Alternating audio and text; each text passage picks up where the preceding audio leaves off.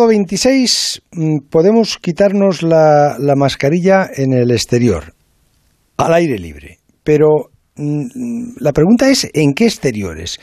¿En qué calles? Calles con mucho público, ferias ahora que llega el verano que están llenas de público, vas a la feria de Málaga que es abierta y están las calles, ¿cómo? ¿Dónde? Doctor José Luis Calleja, Hospital Puerta de Hierro de Madrid, buenas noches. ¿Qué tal? Buenas noches, José Ramón. Mm, pues lo primero, en, ¿tienen ustedes los, los médicos eh, claro eh, en, qué sitio se va a poder quitar la mascarilla? Bueno, no, tenemos ni, ninguna información más que lo anunciado que han dicho que van a sacar un decreto esta misma semana. ¿no? Yo creo que, como dices tú, probablemente en, esta, en este decreto entiendo yo que van a regular eh, que no es lo mismo cualquier tipo de exterior. Y, sobre todo, probablemente no es lo mismo tampoco cualquier tipo de persona.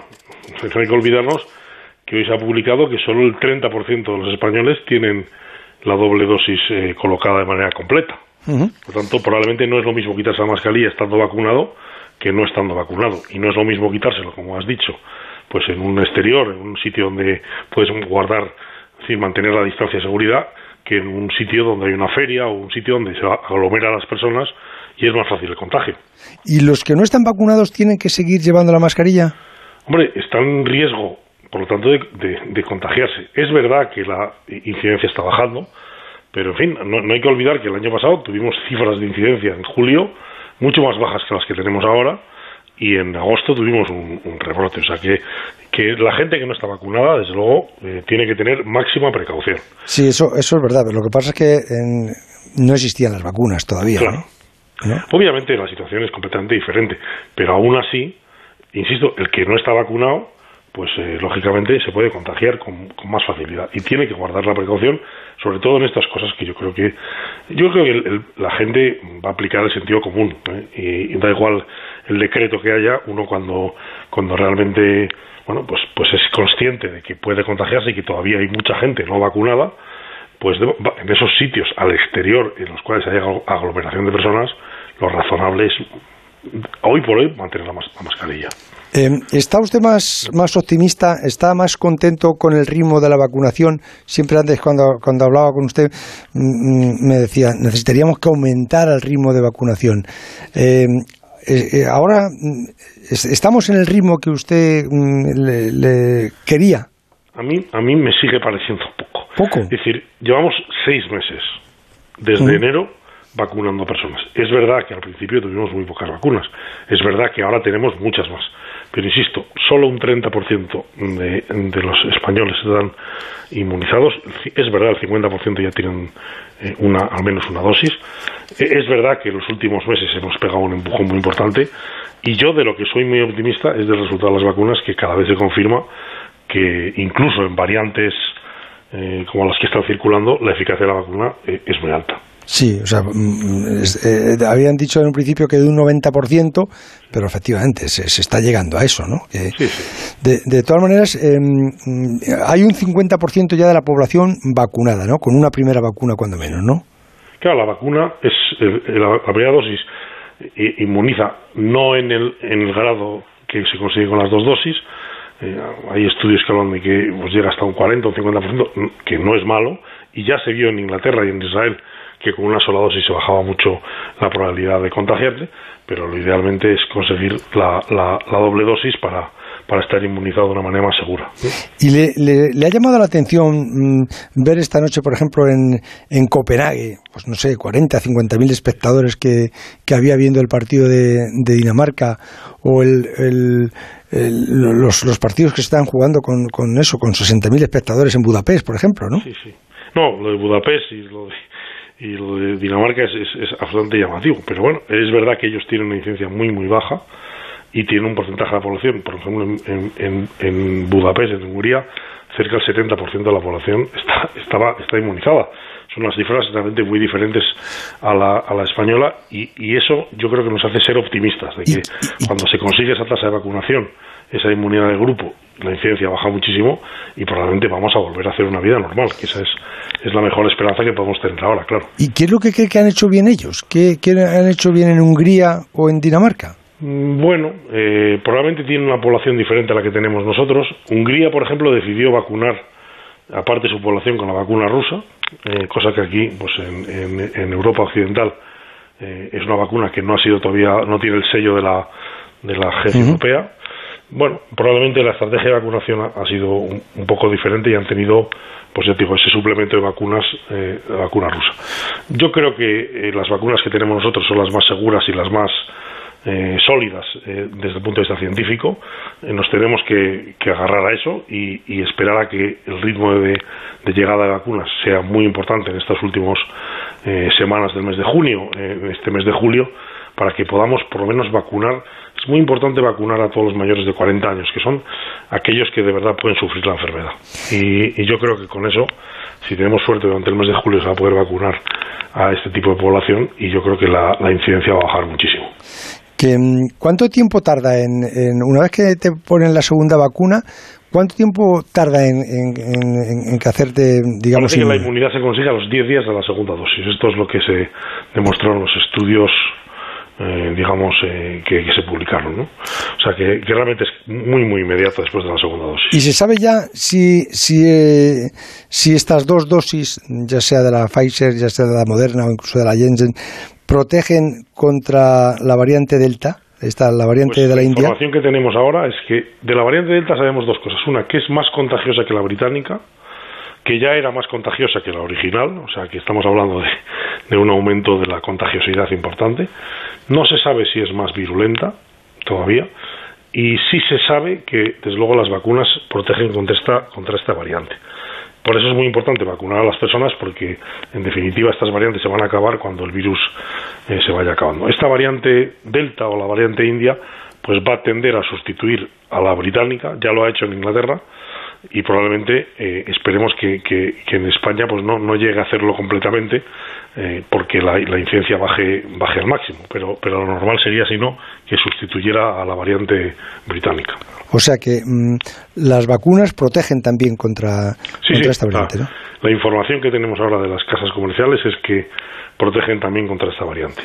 Y todos los pacientes vacunados hacen anticuerpos doctor pues según los estudios la mayor parte de los pacientes que se incluyeron, eh, eh, digamos, desarrollaban anticuerpos eh, contra la vacuna. Lo que no sabemos es cuál es la duración de estos anticuerpos y hay estudios en marcha que van a, que van a, definir cuánto duran y, por lo tanto, si eventualmente fuera necesario una dosis de recuerdo.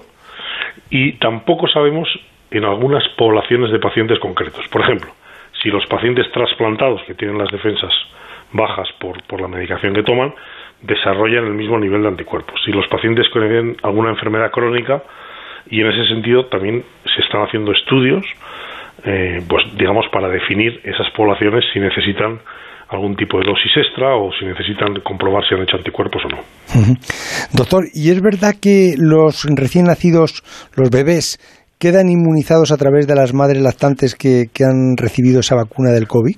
Esta es la información que, que, estamos recibiendo, que parece que los anticuerpos que se generan eh, se transmiten eh, de la madre al, feto. Lo que tenemos que saber es cuánto tiempo duran esos anticuerpos, porque en muchas ocasiones lo que se transmite de la madre al, al feto pues tiene una duración limitada en los primeros meses. Eh, no tenemos ninguna información sobre vacunas en niños, también se está generando esta información. Hay alguna vacuna incluso pues que ya tiene estudios en, en menores de 12 años y bueno, también será un asunto que tendremos que ver en el futuro si esos menores que prácticamente son 100% asintomáticos también necesitan vacunarse si es que es necesario controlar más la enfermedad.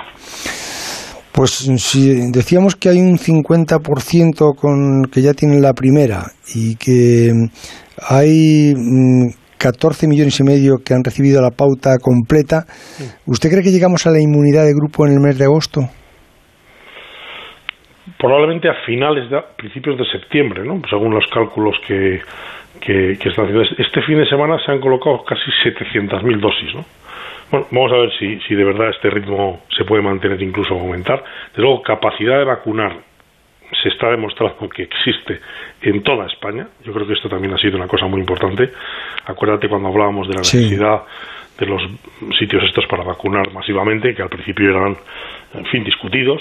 Yo creo que esto ha hecho en toda España una labor fantástica Y bueno, lo que hace falta es que lleguen más vacunas. Parece que en esta dirección eh, estamos yendo y lo que hace falta es eh, llegar a ese 70% lo antes posible. ¿Y cree que se vacunará a los niños este otoño? Bueno, eh, han anunciado que desde luego a los alumnos de la ESO eh, les van a intentar vacunar antes de que comience el curso.